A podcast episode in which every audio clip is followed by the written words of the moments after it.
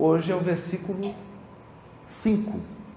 Bem-aventurados os pacíficos ou mansos, porque eles herdarão a terra.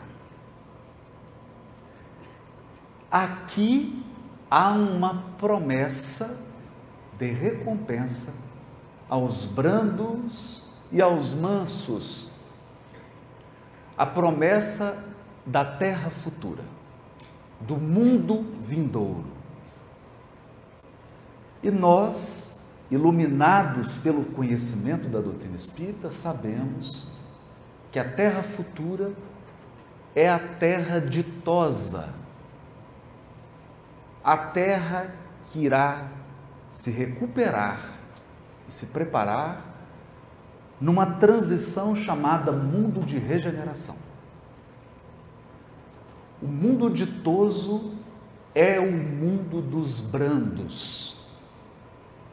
Os mundos superiores é o mundo cujos habitantes possuem possuem a mansuetude, a docilidade e a pureza de coração. De modo que, em toda a história bíblica, nós veremos um contraponto curiosíssimo. Muito curioso. Tanto aqueles que não conheciam a mensagem espiritual, tanto aqueles que não estavam afinizados com a revelação espiritual, quanto os religiosos, sempre pautaram suas vidas e suas condutas pela violência, pela força. Uma breve leitura do Velho Testamento e uma breve leitura da história do cristianismo, da segunda revelação, irá nos mostrar que mesmo os cristãos foram identificados pela violência dos seus métodos. Quando estudamos a noite de São Bartolomeu, a Inquisição, as cruzadas, infelizmente,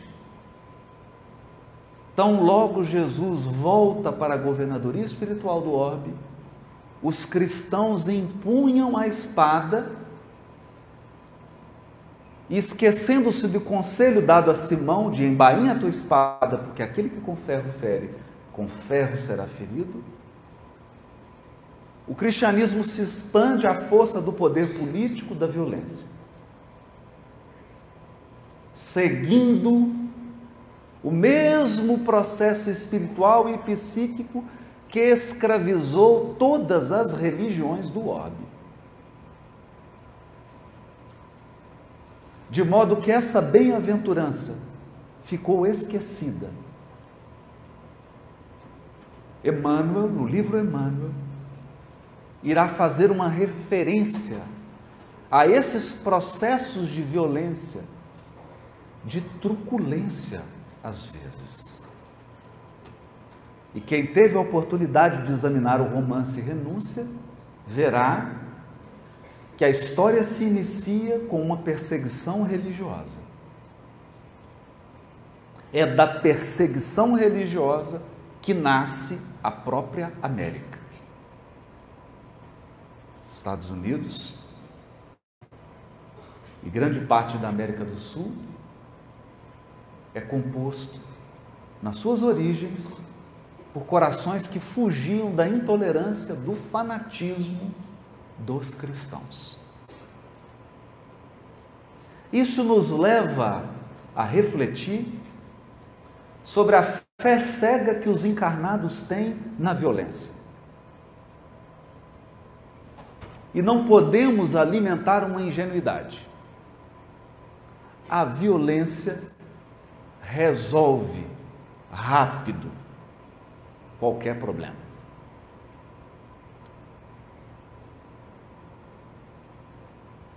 É estranho, né? resolve rápido, mal e por pouco tempo. Rápido, mal e por pouco tempo. A brandura e a paz é um processo difícil de ser implementado, difícil de ser mantido, cujos resultados demoram muito para surtir efeito. É por isso que nos momentos de crise, e sobretudo nos momentos de transição em que vivemos, a primeira tendência dos encarnados é abandonar os processos de paz e aderir aos processos de violência.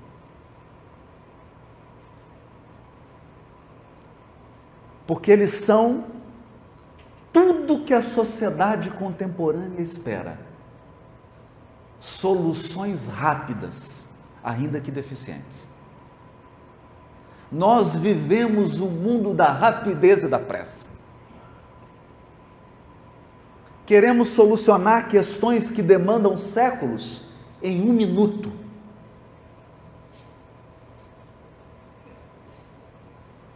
Adotando processos precipitados que não consideram o espírito de sequência da natureza. A natureza tem um espírito de sequência. A natureza respeita ciclos que são os ciclos da própria vida estabelecidos pelo Criador. Portanto, nós sempre identificamos o violento e aquele que detém o poder de intimidar e de impor como a pessoa mais apta a solucionar. É importante refletirmos sobre isso. É por esta razão que a mensagem de Jesus, até os dias de hoje, é profundamente amarga e indigesta, principalmente para os cristãos.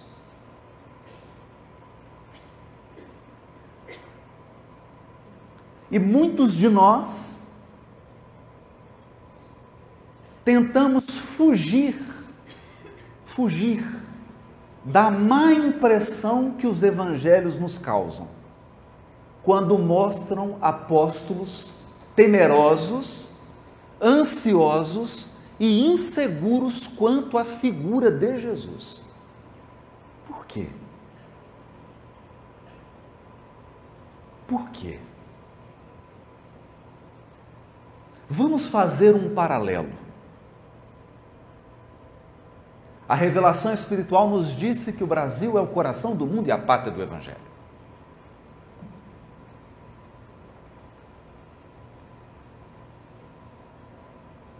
Façamos um paralelo. Que Jesus é esse? Que Messias é esse que não veio acompanhado de um exército? Que Messias é esse que não libertou o povo hebreu da opressão romana através da espada do sangue? Que Messias é esse que não assumiu o poder pela força?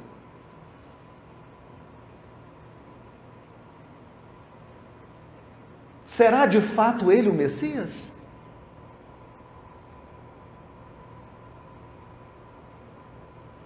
Talvez esse, essa seja uma questão tão distante que nós não pensamos sobre ela. Mas pensa, que pátria do Evangelho é essa, cheia de desigualdade e de violência? Pensa nisso. Que Evangelho é esse?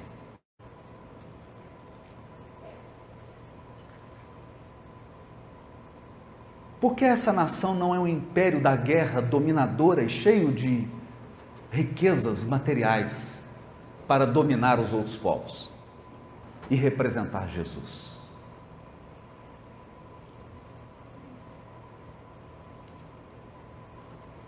A nossa crença, que é natural, é natural se você abrir o livro dos Espíritos na questão 100, verá quais são as características dos espíritos imperfeitos.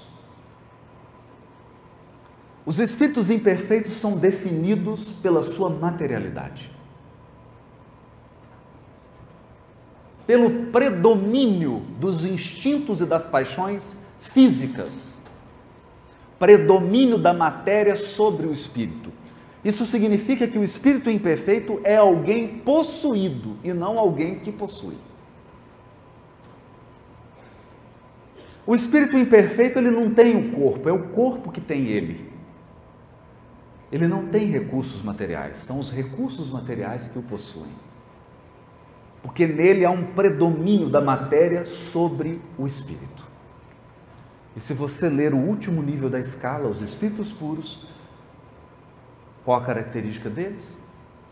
Predomínio absoluto do espírito sobre a matéria. Eis a grande questão quando falamos dos mansos. Quando Estevão foi preso e fez o seu discurso no Sinédrio, Saulo de Tarso o interrogou: Que Messias é esse que você nos apresenta? um enviado de Deus que não teve poder nem para se libertar.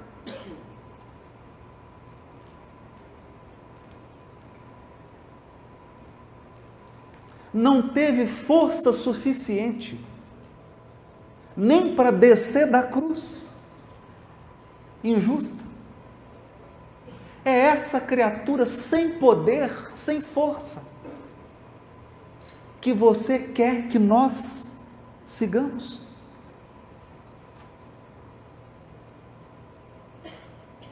Se você ler atentamente o livro Paulo Estevão, verá a resposta de Estevão na casa do caminho e no sinédrio. Ele diz assim: E o que esperava você? Um dominador que viesse numa biga capaz de tombar ao primeiro buraco da estrada.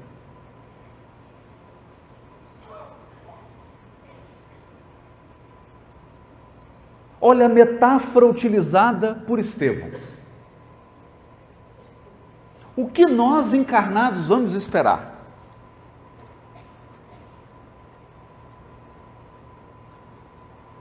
Um veículo poderoso para por falta de combustível.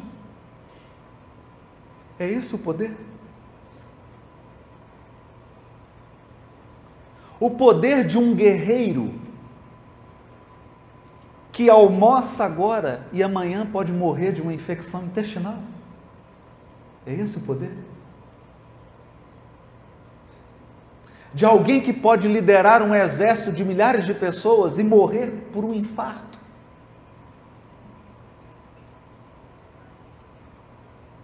Então, a natureza da vida corporal é uma natureza de fragilidade.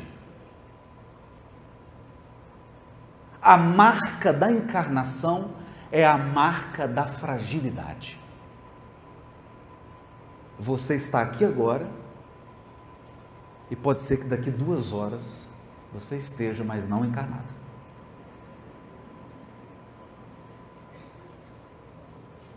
essa fragilidade da vida encarnada deveria ser suficiente para percebermos que nenhum poder que emana da matéria se compara ao mais simples poder que emana do Espírito.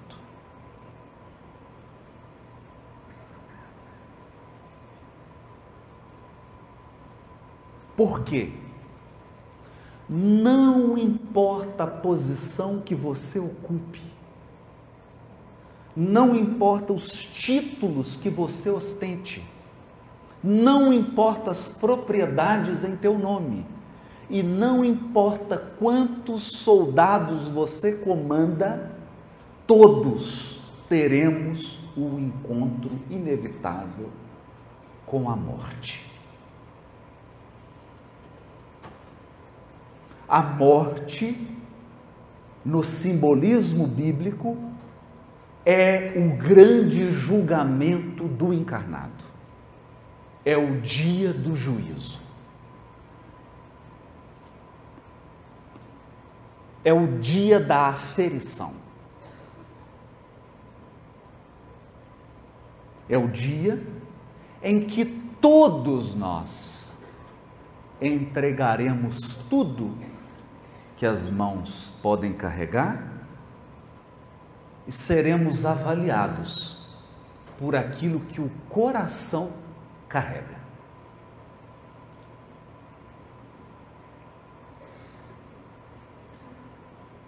Portanto, a marca dos espíritos superiores é a afabilidade e a doçura.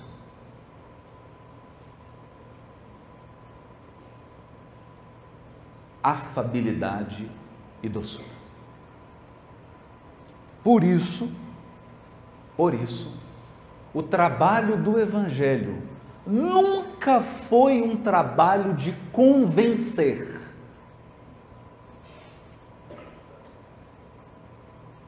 Nunca foi o trabalho do Evangelho desde o primeiro dia foi um trabalho de converter, transformar. Nosso irmão Jaider deu o exemplo aqui da conversão ou transformação da Maria de Magdala. E nós poderíamos citar vários outros exemplos. A diferença do convencimento para a conversão é do grau do grau de comprometimento do espírito. Na conversão, o ser se torna absolutamente comprometido com a causa. Essa é a grande diferença.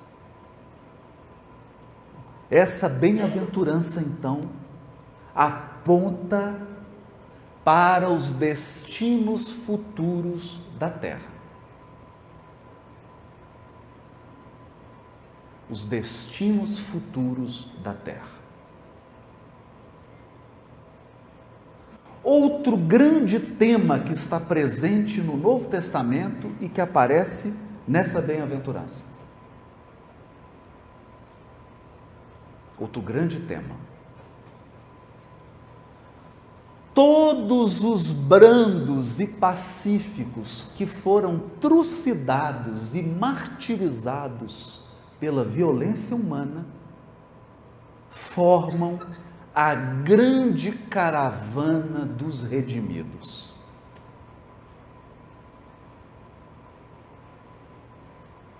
Então, nós costumamos pensar em Allan Kardec como um espírito apenas dotado de muita inteligência, de muito bom senso, capaz de fazer uma obra educativa e de organizar o material da revelação.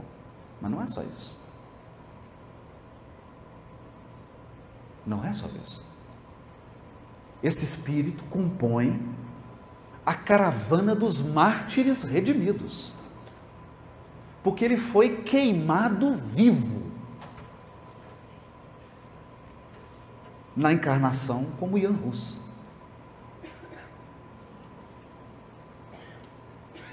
Queimado vivo.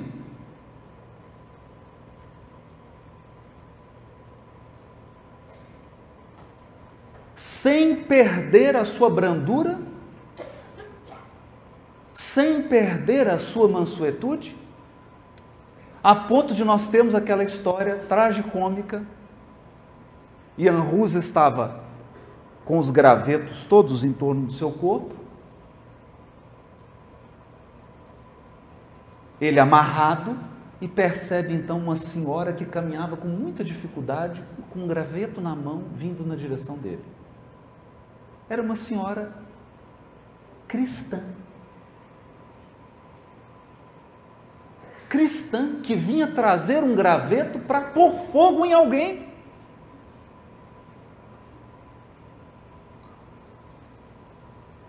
Ela então vem andando, olha para ele, né, com um olhar de reprovação, né? Está errado, temos que defender Jesus, vamos queimá-lo. E joga o graveto, e Anrus diz assim: santa ignorância. Uma ignorância santa.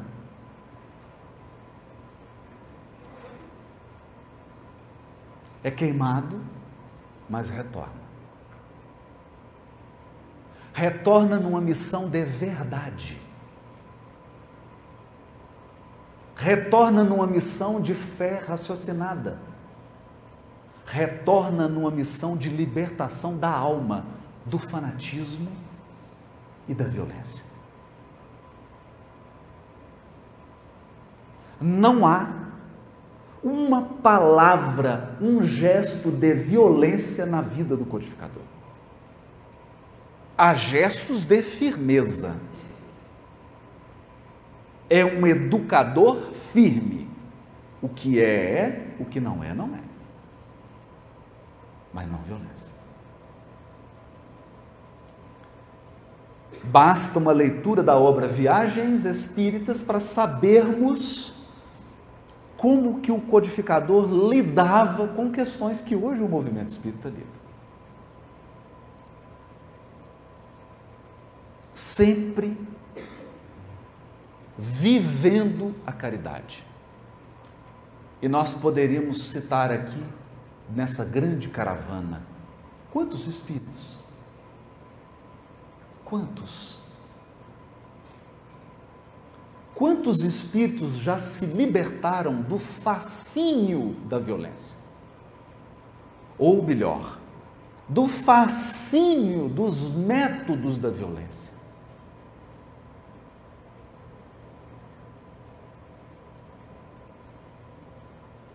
E compreenderam, compreenderam que o cosmos, a criação infinita, é dirigida pelo supremo poder.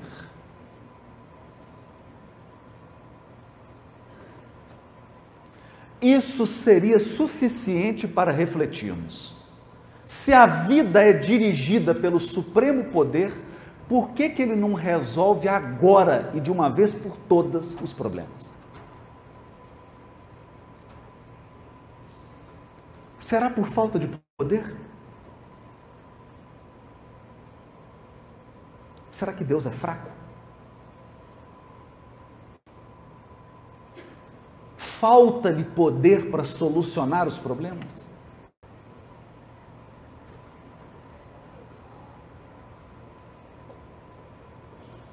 Então, iluminados pelo conteúdo da revelação espiritual, nós podemos ampliar nosso raciocínio. E é o que gostaríamos de fazer nesses breves minutos. Dá uma olhada para o sistema solar. Quantos planetas de expiação e prova você está vendo no sistema solar? Quatro. Três? Não, só tem um. Adivinha qual? Você está encarnado em qual? Só tem um. Um dos sistemas solares mais próximos do nosso, que é, é coisa, é logo ali, 42 anos-luz. E esse é bem conhecido por todos nós. É o sistema de capela. O único orbe que tinha lá em transição planetária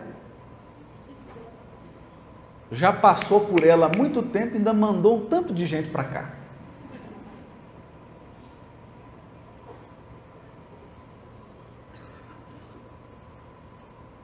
Faz uma pequena conta. Só na Via Láctea nós temos, num cálculo aproximado, bem rápido, no mínimo, uns 100 bilhões de sistemas solares. Você acha que realmente a Terra representa um problema para Deus?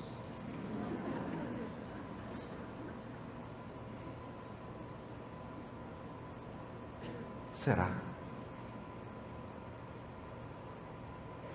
Então, Humberto de Campos dará a chave para o entendimento disso.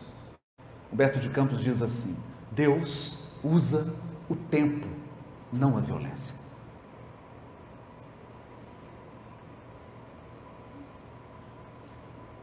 Ah, mas o tempo demora, por isso que ele resolve. E todos os processos da natureza estão embasados no tempo. Acontece que nós precisamos discernir. Se você plantar alface hoje, você come daqui 15 dias. Se você plantar o café hoje, você vai tomar a primeira xícara quando? No mínimo cinco anos depois.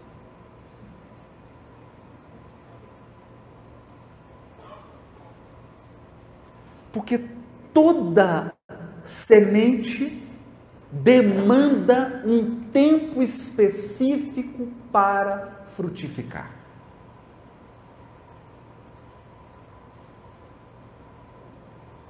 Ninguém sai da categoria de espírito imperfeito para a categoria de espírito superior no susto. Há um tempo do amadurecimento. Há um tempo. Há inclusive um tempo da saturação do espírito que às vezes escolhe uma determinada experiência equivocada e permanece nessa experiência por dois, três, quatro mil anos, até que ele se cansa. Se você abrir o livro Libertação, verá, verá que Matilde, aquele espírito que protege, dirige e que fora mãe de Gregório, pede ajuda a Clarence, o benfeitor, dizendo assim: Começo a perceber na alma do filho querido sinais de tédio. Ele estava no umbral há mais de 700 anos. 700 anos. Ele estava começando a ficar sem graça. Eu espero que você tenha tédio no umbral mais cedo.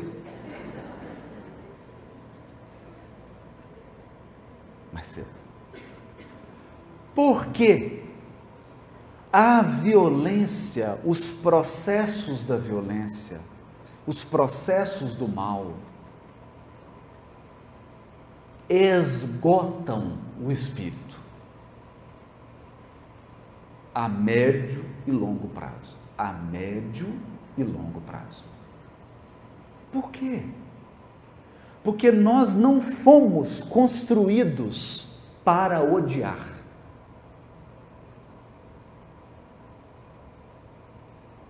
Não fomos. Nós não fomos criados para permanecermos magoados. É por isso que o ódio, a mágoa, o ressentimento adoecem psiquicamente o espírito. Você fica adoecido. Por exemplo, pesquisadores no setor de oncologia do câncer já detectaram que muitos casos de câncer são fruto de mágoa.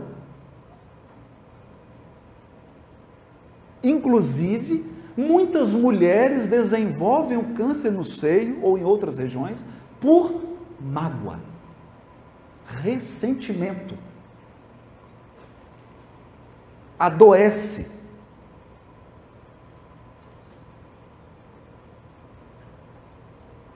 O que, que significa isso? significa que nós não fomos projetados para o ódio. Nós não fomos projetados para o clima da inveja, da disputa, do despeito. Nós fomos projetados para o clima da cooperação mútua, do respeito mútuo. E qualquer conduta feita ao contrário disso, traz malefícios para a nossa estrutura espiritual e para o nosso organismo físico. Nós sabemos disso. Experimenta agora, hoje, domingo, almoçar e ficar bastante nervoso. Você vai ver o que vai acontecer. Porque você não foi projetado para isso. Nós fomos projetados para a paz. Nós fomos construídos para a paz. A mansuetude, a brandura, a afabilidade, que é o ser afável, ser cordial, amoroso, esse clima de amor mútuo nos alimenta. Você pode estar num ambiente de trabalho com cheio de serviço num dia, mas se o clima tiver amável, dócil, afável, você trabalha 14 horas e não sente. Em compensação, se você estiver num ambiente em que tem um clima de inveja, de mesquinhez, de mágoa, você não consegue permanecer 15 minutos naquele ambiente. Os brandos perceberam isso. Mas por que estamos falando dessa maneira? Por que estamos dando esse exemplo e toda essa volta? Porque ninguém constrói brandura simplesmente porque acha a brandura bonita. Você não se torna um espírito manso porque ignorou a violência. Não. Não. Você se torna um espírito manso exatamente quando compreendeu a violência e os limites dela.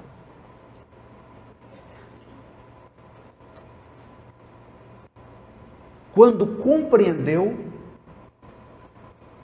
os malefícios que o clima da guerra, seja ela psíquica, emocional ou física, provocam na criatura e em toda uma comunidade. Por ingenuidade. É? Tanto que Emmanuel irá dizer assim, na mensagem Mansos de Coração, está no livro Escrínio de Luz.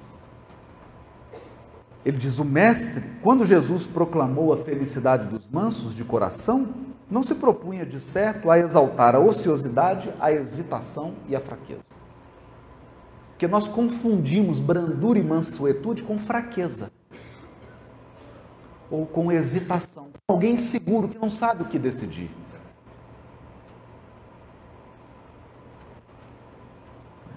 O mestre desejava destacar as almas equilibradas, os homens compreensivos, e as criaturas de boa vontade que alcançarão o valor, que alcançando o valor do tempo, sabem plantar o bem e esperar-lhe a colheita, sem desespero e sem violência. Sabem plantar o bem e esperar-lhe a colheita, sem desespero e sem violência.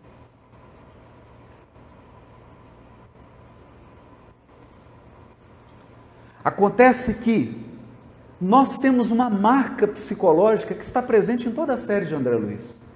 A todo momento os benfeitores dizem assim para André Luiz: André, auxiliou? Auxiliou? Então passa. Auxilia e passa. Não fique aqui aguardando resultados. ajuda e passa. Porque se você planta o bem e fica ali ansiosamente aguardando o fruto, você perde, perde o próprio equilíbrio. E acreditem, o manso, o brando, é alguém que vive em meio à truculência e violência. Olha para Gandhi. Olha para Mahatma Gandhi. Olha para Martin Luther King. Olha agora para Demont Tutu, que foi ministro de Nelson Mandela. Esses homens enfrentaram as situações mais difíceis em seus países. Situações em que os homens de poder perderam completamente o bom senso e se entregaram à truculência.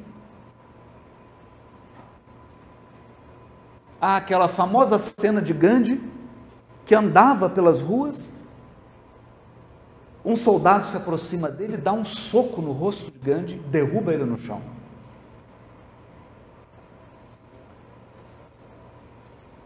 Gandhi passa a mão no rosto, levanta, o soldado dá mais um golpe nele e ele cai no chão. Ele se levanta de novo sem esboçar a mínima reação. E o soldado então pergunta: Quem te ensinou a ser esse covarde? E Gandhi respondeu: Esse homem que está no crucifixo do seu pescoço.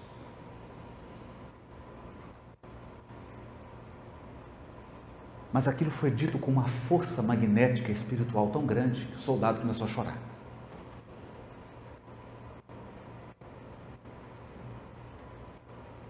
Era forte.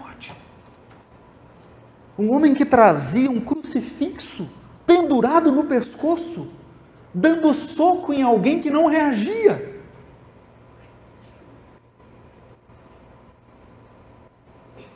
Mas essa é a estupidez da violência. Esse é o disparate da violência. E a postura de Gandhi é a lógica da paz. Sem nenhuma rebelião. Eu vivi, peço licença aqui antes de terminar, para narrar esse caso, depois vou fazer uma leitura de uma mensagem de Maria Dolores, que recebi. Eu tive a oportunidade de fazer uma palestra ao lado do neto de Mahatma Gandhi, em Brasília. E a palestra era Bem-aventurados os mansos, porque eles herdarão a terra. E ele ficou olhando, porque ele não conhecia Espiritismo. Depois era a fala dele. Ele então agradeceu e disse assim: Você me permite? Queria contar um caso sobre o meu avô. Baseado no que você falou. Eu fiquei super feliz com aquilo, né? Um caso do grande. E ele disse assim: Nós éramos crianças. Meus pais iam visitar a casa do meu avô, Gandhi, da minha avó. E, como toda criança, a gente fazia umas coisas que não deve. Levado. Arte. E um dia, ele disse, um dia eu fiz uma coisa lá bem feia. Então o vovô, grande, o vovô dele é o grande. Vovô chamou na mesa com vovó e disse assim para ele: meu neto, se você fez isso, eu não fui capaz de transmitir a você os valores da paz e os valores da educação.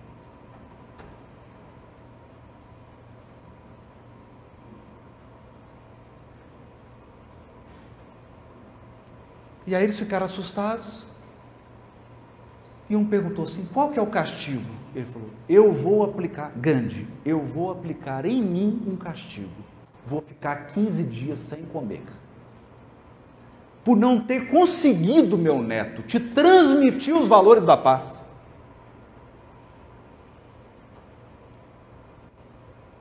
Aí ele disse que ia comer.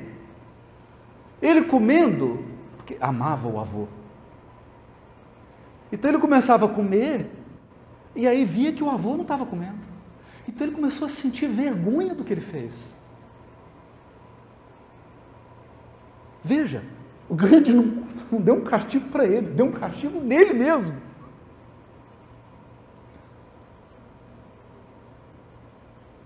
Passados uma semana, ele falou: Vô, por favor, volta a comer. Eu prometo que nunca mais vou fazer isso. É tão diferente, né?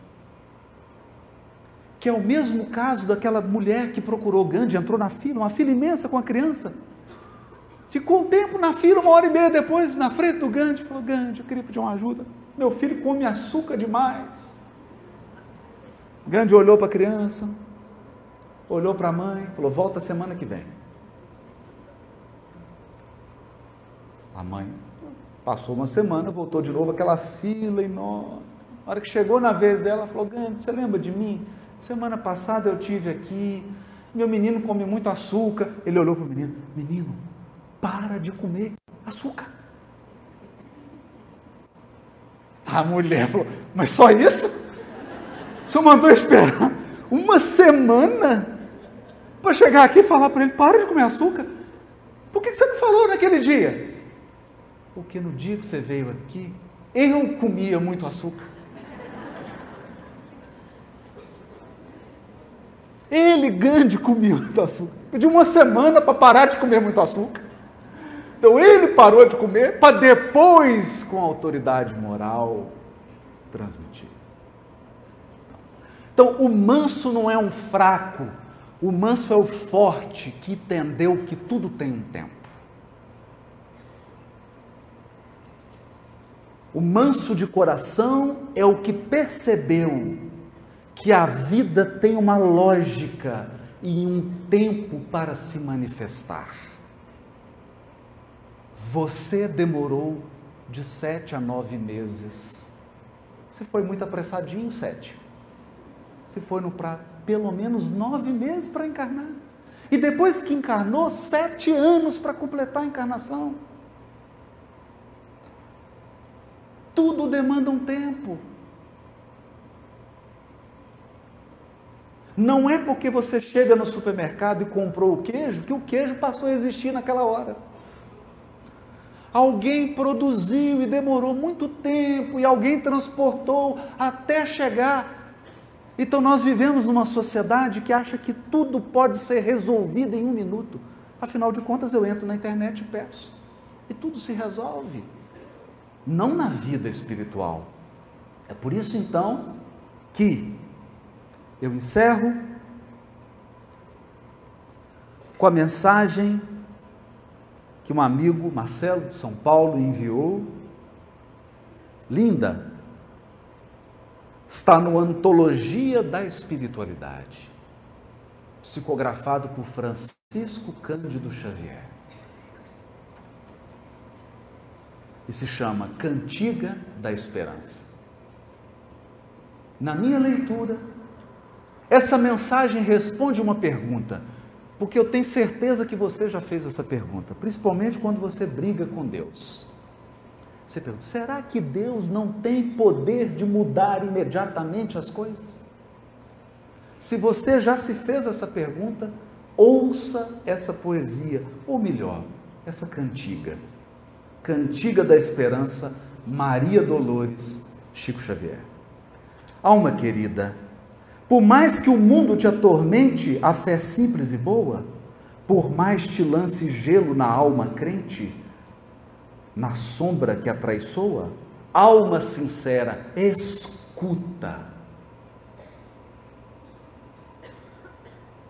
Sofre, tolera, aprende, aperfeiçoa. porque de esfera a esfera, ninguém consegue a palma da vitória sem apoio na luta. Espera, que a esperança é a luz do mundo, oculta maravilha, que em toda parte se revela e brilha para a glória do amor. A noite espera o dia, a flor, o fruto, o espinho, a rosa, o mármore, o burio. O próprio solo bruto espera o lavrador, armado de atenção, arado e zelo. O verme espera o sol para aquecê-lo. A fonte amiga que se desentranha do coração de pedra da montanha, enquanto serve, passa e se incorpora aos encargos do rio que a devora e espera descansar quando chegue escondida a paz da grande vida que há no seio do mar. Seja o que for que venhas a sofrer, seja o que for que venhas a sofrer, abraça o tema regenerador do perdão por dever. Leva pacientemente o fardo que te leva. Entre o rugir do vento e o praguejar da treva, abençoa em caminho os açoites da angústia em torvo redemoinho. Onde não passas, coração, e segue sem parar, amando, restaurando, redimindo, edificando em suma. Não te revoltes contra coisa alguma. Ao vir a tarde mansa, na doce inquietação crepuscular, Quando a graça do corpo tomba e finda, verás como foi alta, nobre e linda a ventura de esperar. E enquanto a noite avança, para dar-te as visões de uma alvorada nova nas asas da esperança, bendirás a amargura, a dor e a prova, agradecendo à terra a bênção de entendê-las. Subirás, subirás para o ninho da luz nas estâncias da paz. Olha isso. Subirás, subirás para o ninho da luz nas estâncias da paz, que te aguarda. Te aguarda tecido em radiações de estrelas. Então, então compreenderás que além do mais além, além do mais além, no coração da altura, Deus trabalha, Deus sonha, Deus procura, Deus espera também. Muito obrigado.